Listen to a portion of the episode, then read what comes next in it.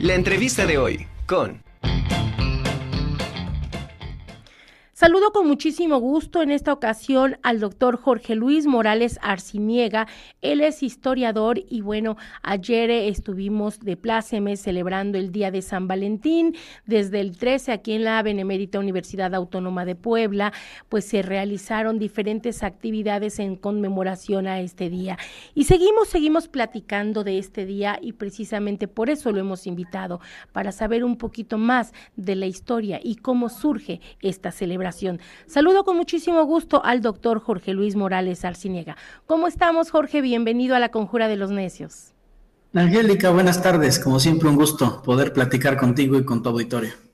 Al contrario, muchas gracias. Pues seguimos celebrando este mes de febrero, eh, Día del Amor y la Amistad, Día de San Valentín, que ayer eh, oficialmente es cuando todo mundo lo celebramos, pero bueno, siempre lo alargamos a todo el mes. Este, platícanos, ¿cómo es que inicia toda esta celebración? ¿Cómo surge este festejo?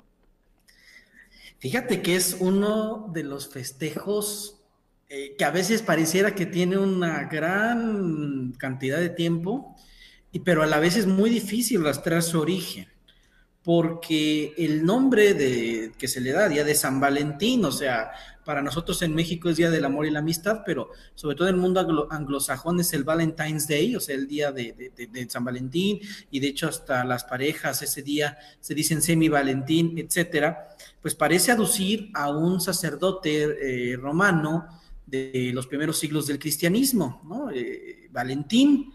El problema es que hay un montón de Valentines en el calendario, ¿no?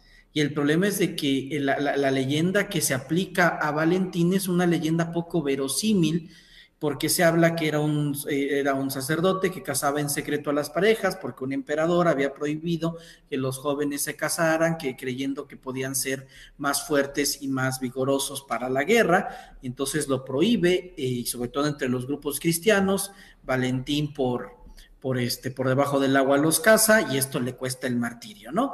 Eh, es una leyenda poco creíble, aunque es la más difundida. Ustedes buscan, ponen ahí origen de San Valentín en cualquier buscador de Google, de, lo que sea, les va a salir esa historia, ¿no? Y les va a salir esta estampita y muy piadosa de un santo ahí casando una parejita, ¿no?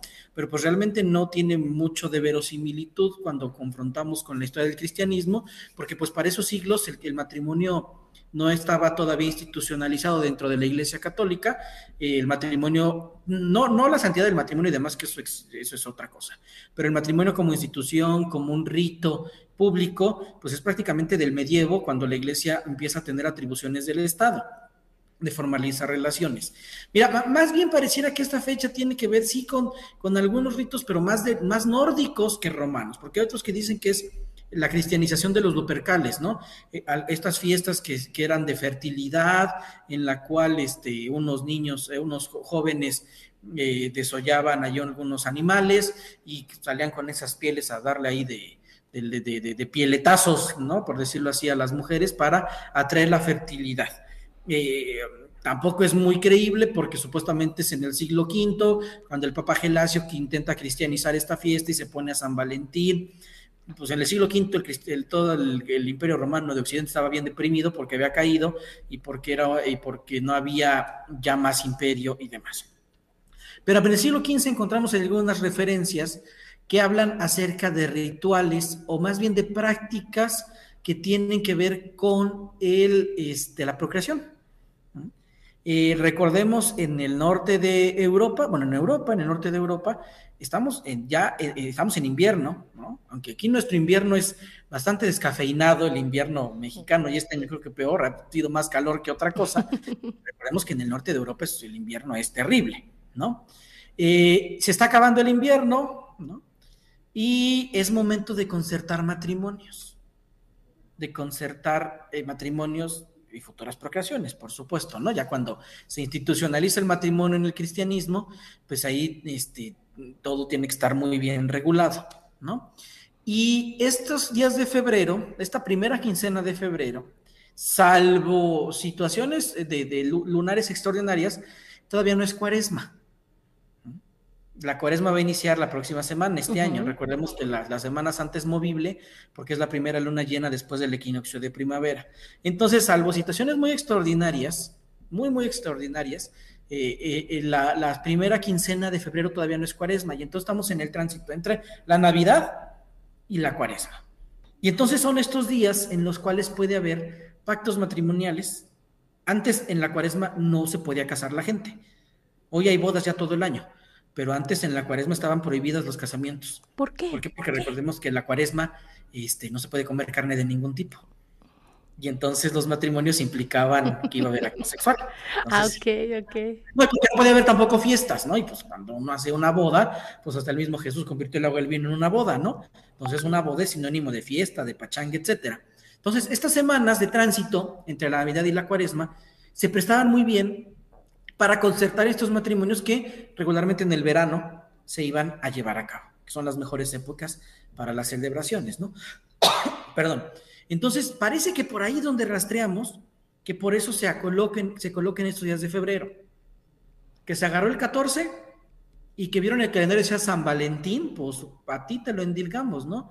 Pero si hubieran escogido el 15 como hoy, en el calendario hubieran visto que era San Faustino y San Jovita, que es santo, que hay mujeres que se llaman Jovita, pero es nombre de hombre originalmente, pues hubieran inventado que los dos se casaron entre ellos o alguna cosa así para darle un sentido, ¿no? Si fueras el 20 de febrero y es San, no sé, San Plátano, por poner ahí una cosa muy chusca, pues hubieran inventado que San Plátano es el que casaba en secreto. Mira, está la imagen muy bonita, que además aquí es este, eh, eh, eh, se confunde el Valentín romano con otro que es un obispo de una región que se llama Terni, que seguramente es en el que se basó la estampita, pero pues ya es un relajo.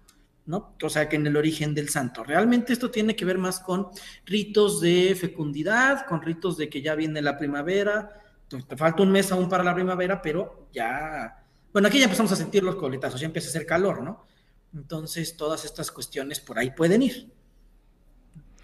Oye, y bueno, obviamente todos empezamos a, celebrar este 14 de febrero y algo que es muy común, el regalar chocolates, el regalar flores rojas que simbolizan el amor. Eh, ¿de, dónde, ¿De dónde se surge precisamente estas tradiciones, no? ¿Por qué no regalar alguna otra cosa y por qué como que irnos encauzando un poquito más a los chocolates, a las flores? Fíjate que es muy curioso porque el día de San Valentín es el día mundial del azúcar, le podríamos llamar, ¿no? O sea, yo que trabajo en una preparatoria, ayer que fue la, fiesta que se hizo para los alumnos, todos era puro vender eh, chocolates, pastelitos, o sea, eh, del 15 de febrero tendría que ser el día mundial de checarse los triglicéridos y todo, porque a consecuencia de, todo, es que tiene que ver más, mira, eh, yo creo que va por, por, el sentido de, de regalar cosas superfluas, ¿no? Cosas que, que, que, realmente no tienes en otro momento tan fácilmente. No, no, no, no es tan fácil. Hoy ya es más común que te regalen chocolates por un agradecimiento, etcétera. Pero antes no. Y además, yo, yo creo que tiene también que ver con una cuestión en el siglo XX, que hubo un momento en el cual el chocolate era lo máximo que se vendía y empezó a bajar a partir. Antes, por ejemplo, la bebida, hoy tomamos café todas las mañanas. Antes, en lo que hoy es México, se tomaba chocolate de agua, ¿no? Pero a partir de la revolución industrial y todos estos cambios que hubo en que había que estar más despierto, empieza el imperio del café. Y entonces los chocolates, hoy como hay cafeterías, antes había chocolaterías por todos lados. Y entonces yo creo que el, chocolate deja de ser la bebida común y cotidiana y se convierte en una bebida festiva, ¿no? Y hasta ritual en muchos casos, ¿no? Por ejemplo, vayamos a Oaxaca, en el anuncio de una boda en las comunidades se da chocolate con pan. Y entonces el chocolate empieza a ser algo más, más de fiestas, ¿no? Algo más de fiestas. Eh, las, las rosas, ¿no? Las rosas ahorita, ayer costaban un riñón, ¿no? O sea, estaban carísimas las rosas. Sí, de un día a otro, obviamente, y en ese tipo de festividades se incrementan los precios terrible. No, y además, porque además no es su tiempo, no es tiempo de rosas. Ajá, eh, por eso te decía yo, y por lo regular todo el mundo está buscando, en general, regalar flores, ¿no? Pero las rosas rojas como que son las de mayor demanda, ¿no? No, no hay, o sea, no es época, regalen alcatraces, eso ahorita hay, ¿no? Es la flor de temporada, ¿sí? Pero porque es regalar lo raro, lo, exótico. De un tiempo para acá también se ha puesto muy de moda regalar tulipanes. Y no tulipán mexicano, el tulipán holandés, este, este tan bonito que está en su camote, que aquí no se da. ¿No? Pero bueno, y si le agarran un tulipán con su camote, cuídelo, ojalá y se le dé, ¿no? Pero es lo exótico, lo raro, lo que se puede encontrar muy poco en estas épocas, pues es regalarlo, ¿no? O sea, mire, eh, eh, por ejemplo, leía que para el caso español, eh, una, una, empresa que se llama Galerías Preciado, no, no, estoy metiendo gol, no, no me lo cobren porque al fin y al cabo aquí ni hay, fueron los primeros que empezaron en España a adoptar esta fiesta de Día de San Valentín, también con la finalidad de que de elevar ventas. O sea, venimos de, Navidad y, comprar y demás, y venimos de un enero atroz, ¿no? En el cual eh, eh, la cuesta de enero nos viene a, más no poder y entonces los comercios lo resienten. Y entonces ahorita es un respiro, ¿no? Ayer, 14 de febrero, yo trabajo en el centro, en la noche esto era una romería, ¿no? Había mucha gente, es un respiro para el comercio, es un respiro para cualquier actividad de, de este tipo. Entonces, o sea, tiene que ver mucho por ahí eh, estas celebraciones, el hecho de buscar que se compren regalos, etcétera, pues es para mantener la economía de cierta forma. Además, también es una fiesta, esto de regalar flores también tiene mucho que ver con esto que es el fin del invierno. Eh, ya empezamos a esperar la primavera y demás. Además, venimos de enero, que recordemos que enero es el mes más frío, es el mes en el cual, pues, todo, todas las plantas, todo está muerto.